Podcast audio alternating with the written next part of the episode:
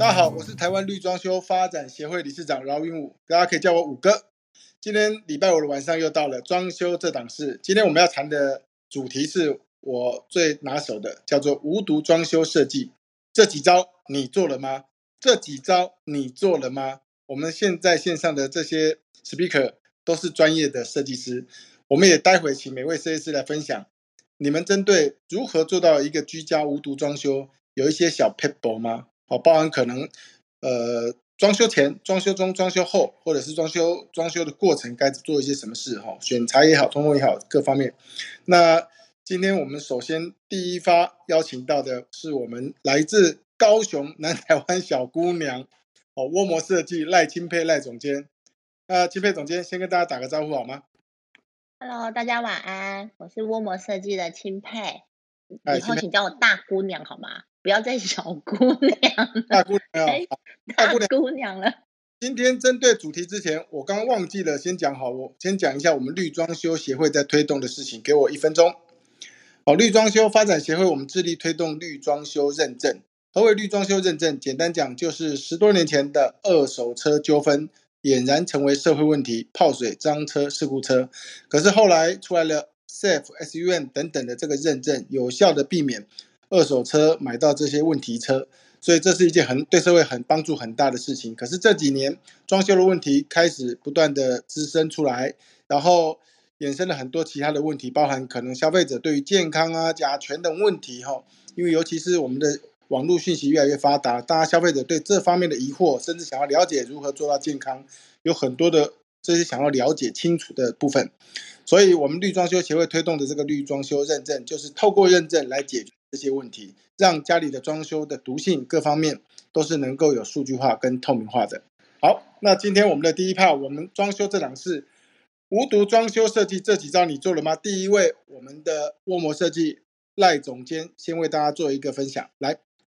好啊，那我们其实，在做装潢规划的时候，原本我们自己在做的时候，就是比较是以系统柜去做。为主啦，我们是比较大众，就是以这种，主要就是因为说我们接触到的客群比较是以小呃有居家里面会有小朋友的，那我们会希望说在他的空间里面是可以有给他一个安全无毒的环境嘛，所以在我们一开始去做接接触点的时候，我们其实大呃最主要为主就是以 F one 的的那个天花板来说，就是以 F one 的脚材嘛，那或者是说。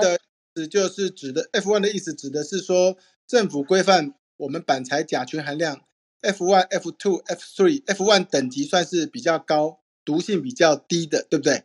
对。哦，你要讲的时候可能要让底 哦，了解了解。他以不然人家会以为万是赛车。好，那你的感谢帮我做补充，那我们就会变成说以这样子。那另外一个部分的话，我们其实会去使用硅藻土。跟木地板的部分去做调节湿气的部分。硅藻土可以调节湿气的原因，是因为它是多孔质的关系，对不对？对。哦，所以它可以吸附一些什么东西吗？甲醛，然后跟一些挥发物啊。一些挥发物哦，因为它多孔质，所以它能够吸附很多空气中的，甚至我听说硅藻土还可以吸附 PM 二点五跟 ten。哦，对啦，它就是有一些那些公用性在。是，所以这样子做，甚至你的板材、硅藻土，你刚刚还有提到木地板，是不是？对。木地板的选择嘞，可不可以给大家建议跟分享一下？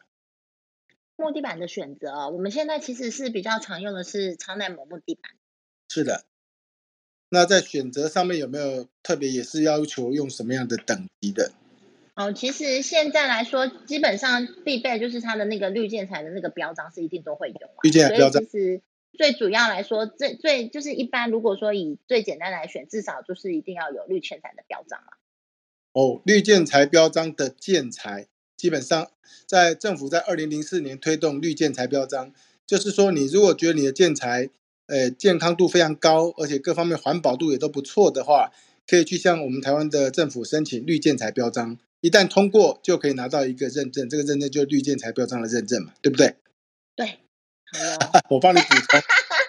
好，太大声了。我觉得第一个讲 材料找到这些东西，在施工的过程呢，你有没有想到施工过程有没有什么 p e p l 因为我以前常常听人家讲，尤其中国大陆啊，他们说装修完毕三个月再去住进去，或者六个月就好了。那我们在台湾的台湾的这样环境装修环境有必要这么做吗？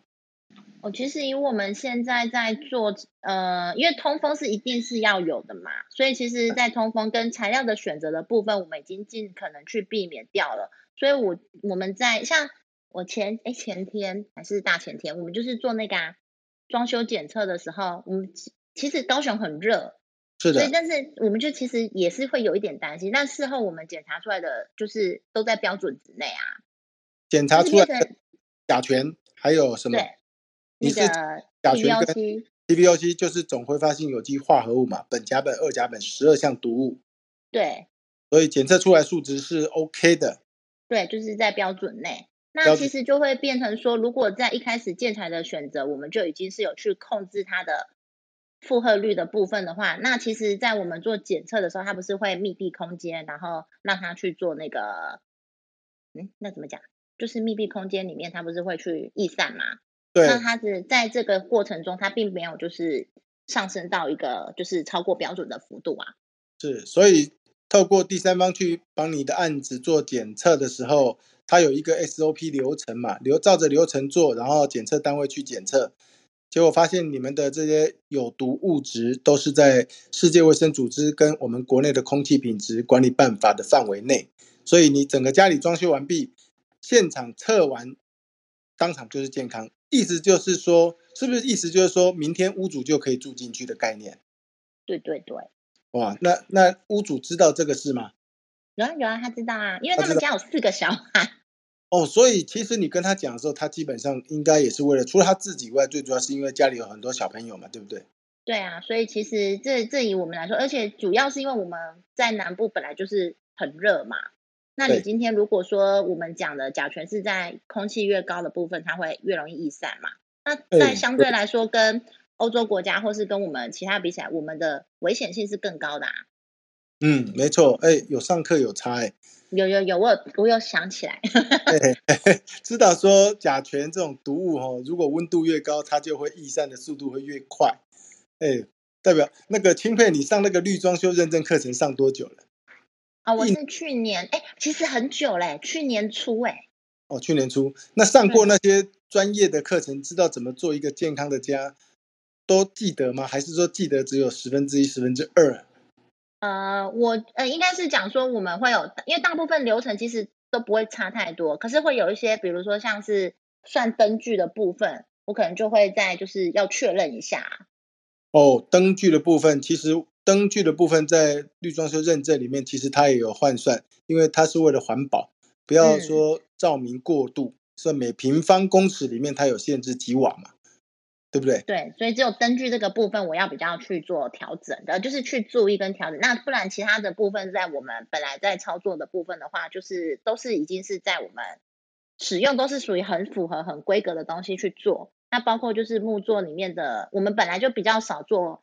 大量的木座啊，所以那像现在变成说，你说使用材料部分，我们连木座我们也都是尽可能就使用 F one 的木木芯板或木夹板，或者是脚材的部分啦。所以我们会尽量就是去控制到原本在使用建材的部分，就让它去所有的加起来的挥发或是逸散是可以最低。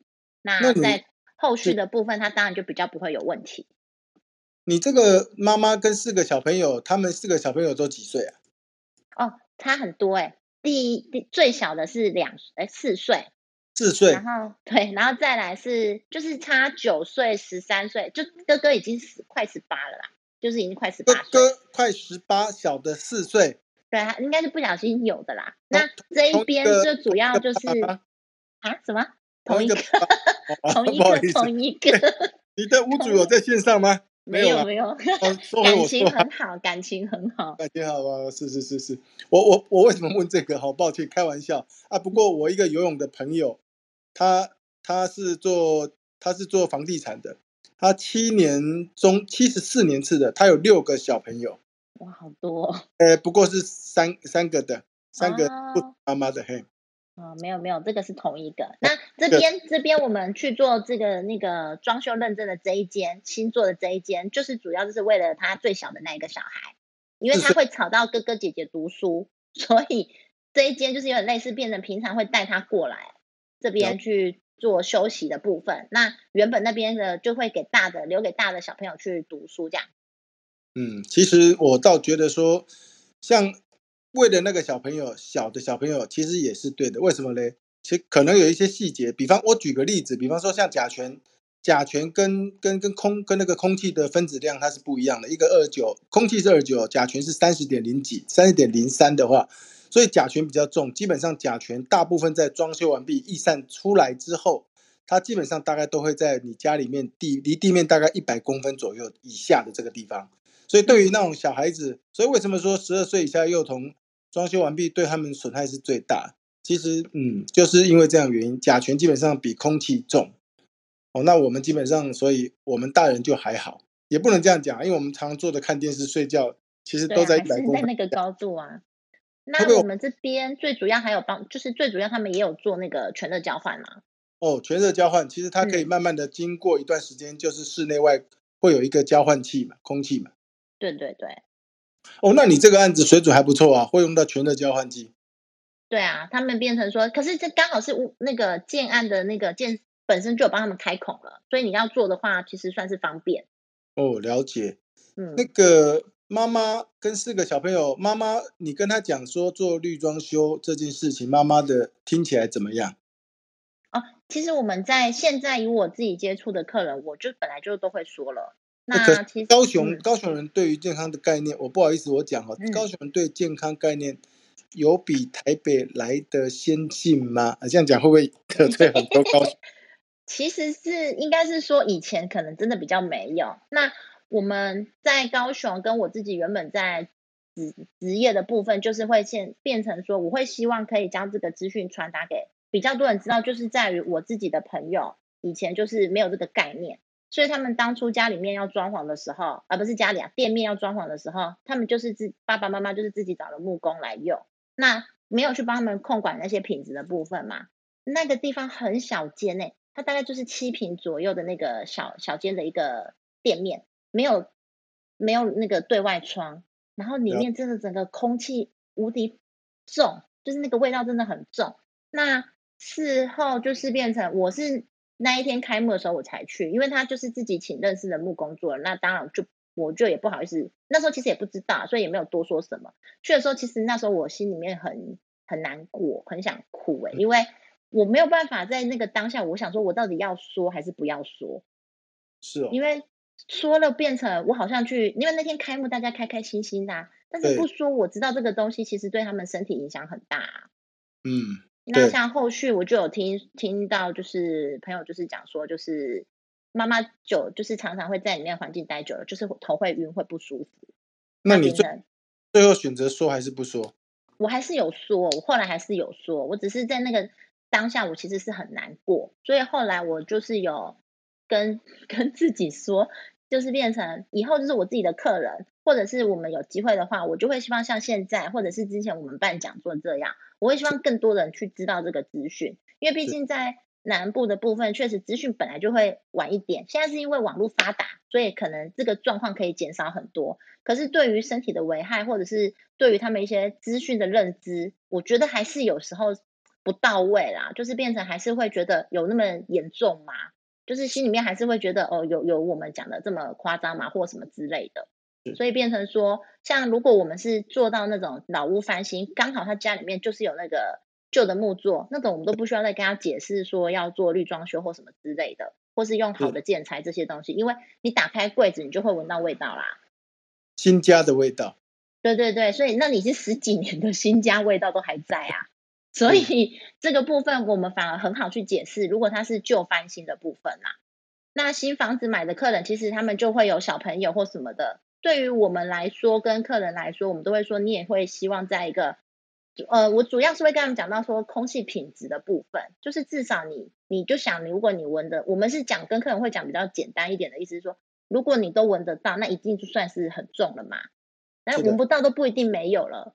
对对对对。对我是至少会就是比较简单的方式跟他们去说明。我你这样讲，我倒有一个部分要跟很多的这个产业的朋友来讲，不管是设计、装修、材料，或者是你是一个消费者都好，我到现在为止还常常听到，包括很多很专业的一些设计师，还有系统，是有一家台湾最大的系统的一些设计师，他都讲，我都一直跟他讲说不是这样，但是他们一直传出甲醛，甲醛。不是无色无味，OK，甲醛是无色，具有刺鼻味。但是很多人都说甲醛是无色无味，什么叫无色无味？哦，这个这个可能这个观点可能大家不要讲错，无色无味不是甲醛，甲醛是无色，具有强烈的刺鼻味。哦，啊，常常听到很多设计师讲错，所以我才再更正一下。所以当一般我们柜子打开来，如果你到进进到一个家，尤其在夏天。那个逸散速度很快的时候，你进到家里面，你觉得鼻子、眼睛不舒服的时候，被刺激到了不舒服的时候，很有可能那个就是甲醛，很有可能就是甲醛。好，所以也感谢钦佩这样分享，因为我觉得在高雄其实相对要推动健康装修这件事情，其实我认为会比台北还要来的辛苦一些。不过我觉得我看你每次这样推动哦，好像你跟客户的互动之间，最主要我感觉，我觉得是客户信任你啊，然后再跟你跟他讲一下，他应该就 OK 了。对他们至少愿意就是去，因为理解呢，呃，理解的状况是变成在于说，我我至少会去跟他们去分享说我们以前的经验，是我有点会类似像聊天的过程，慢慢先带到说我们以前的经验，那我会希望说这件事情不要让他去发生或影响，然后再慢慢带入说，其实我有点会先跟他们讲一个我自己做过，因为他们也会想要了解设计师嘛，所以其实。呃，在于客户在选设计师的过程，我觉得沟通很重要的。还有一个原因是，你透过聊天的过程，他会知道你的理念。那他当他知道你的理念的时候，其实第一就是信任感的建立嘛。第二是他也知道说这个理念跟他自己，比如说我们我是真的也有遇过客人跟我说，那我可不可以？他觉得报价有点相对高好了，他问我可不可以不要用到 F one？我真的有遇过客人这样问啊。嗯，你刚才讲说可以，那就用水泥啊。然后我就会说，那变成说，你如果说今天你要叫我们就是换材料的部分，其实就会有一点。当然，我不是说我们一定要就是都要用到高规的东西或什么。可是你今天就是已经是违背我原本本意的装修的理念的话，那当然我们会建议他说，他去找符合他的一个适合的设计师嘛。那所以在聊天这么有道德情操，这么坚坚守本分，一定要这样子。完了，这至至少这个部分在未来不会有争议啊。如果他真的住进去之后跟我说怎么那么味道这么新家，那我要讲什么？因为房子是新的啊。就变成反而我会自己自己会过过不去这一个感感受的问题啊。所以我会觉得说有些事情可以避免争议，也是为他好，也是为我们自己好了。所以我们绿装修的所有设计师每次都会讲一句话，严俊也常讲很多。都在讲，看得见的是设计，看不见的是良心。良心，对对对。不过感谢了，钦佩。最后，我想说，你应该是刚刚讲说所谓的通风嘛，第二个所谓材料的选择嘛，第三个部分就是说要懂得装修负荷率，就是计怎么样计算家里面的材料使用会不会过量嘛，对不对？嗯，对，没错。好，好，感谢钦佩的分享，我们感谢沃摩感谢，对，从高雄跟我们的连线，高雄来的。哎，是高雄的南台湾大姑娘。对，好，谢谢。对了，谢谢谢谢。那个后疫情时代哈，其实我们今天谈的无毒装修设计这几招，这几招大概也就是刚刚我们所有这次谈的这些太多了啦。如果说你想要了解到更细的细节，或是想要了解专业，我欢迎你直接跟我联系，或者加我的 line 哦。我这边提供了这些专业健康的咨询是免费的哦。所以如果说你们有遇到客人有对你提出这个要求，或是底下有一些设计师，你们想要往健康的面向走，欢迎你直接发跟我 follow 我，跟我联系，我都非常乐于提供这方面的专业资讯。啊，不过刚刚有既然提到比较大的面向哈，疫情过后的时代，以前大家认为健康是唾手可得，应该原本叫做 basic 基本的，结果疫情过后才发现说，原来健康需求量是这么大，健健康原来是主流。以前认为说这是基本面，可是却没人去忽。没有人去在意它，却忽略了。结果疫情过后，反而大家开始重视健康这件事，哈，又回到了变成主流，非主流变成主流，哦。那健康，大家更会从网络上去了解相关资讯。所以，当你面对一个足科一个专家，自认为是专家的一些可能线上了解的一些资讯来的一些一些屋主的话，你可能你可能就必须得要用数据跟科学的根据，而不是说我说了算。哦，这个部分对未来你要做健康宅，事实上你的根据在哪边？你的你的那个基础是在哪里？我们协会可以做你们的背 background 好，还有最后我要提的就是特别提的是未来下一个下一个阶段疫情过下个阶段的装修市场人力会更少。我昨天也特别提到人力会更少，因为人被台积电啊、被富喷达、固贝亿的抢走之后，未来年轻一代的要进来这个产业的人会更少，工地的师傅啊、材料都会都会因为。增加嘛，成本增高了，那人力也会减少，所以相对的，我们可以从一件事情来了解第二件事情，所以在工地的时间也会减少，哦，工地的时间也会减少，疫情嘛，那人减少了，工地时间必然减少，为什么？因为现在疫情时代，我们连工地现场都不能够去啊，人力又开始降降低的话，变成怎么办？干脆在在工厂就预制工法，把材料做好，到时候到现场去组装。木作都是在工厂做好组装，所以以前要做三个月的，现在变成一个月、一个半月。所以未来未来的趋势会往工地更少，人也变少，成本会高的方向在走。好，在面面临这样子的情况，接下来你要思考到下个阶段，明年后年之后市场会起什么变化？然后还有一个重要重点就是人跟人在谈事情的接触，直接线下的接触也会变少，这个时间变少，会变成说。透过线上先了解沟通，有必要见个面，有必要工地见面。所以我觉得很多设计师，我现在已经有听过好几个设计师了，包括佩杰你们认识的吕佩杰吗？他都开始有一些可能在线上作业，跟客户的互动，在刻意让他在线上，好可以见面也不一定见面，刻意让他在线上，让你的客户习惯在线上，就是能够以前说线上聊一聊，哎，我们线下再见，但线上。现在的时间，我希望你跟客户时间尽量拉长。以前只是线上聊一聊十五分钟，其实希望可以私底下见面。但是我们现在希望线上的时间从十五分钟可以改成三十分钟，甚至一个小时。这个为什么要这么久呢？为什么不见面呢？因为你要刻意的去做时间拉长，让你的客户习惯在线上能够跟你 meeting。当客户慢慢一次、两次、三次来说，诶，他会发现说，其实在线上谈就好了，没有必要见面了。哦，恭喜你省了一个时间哦，不需要第二个你省了车钱，第三个你省了省了星巴克请他的咖啡了哈。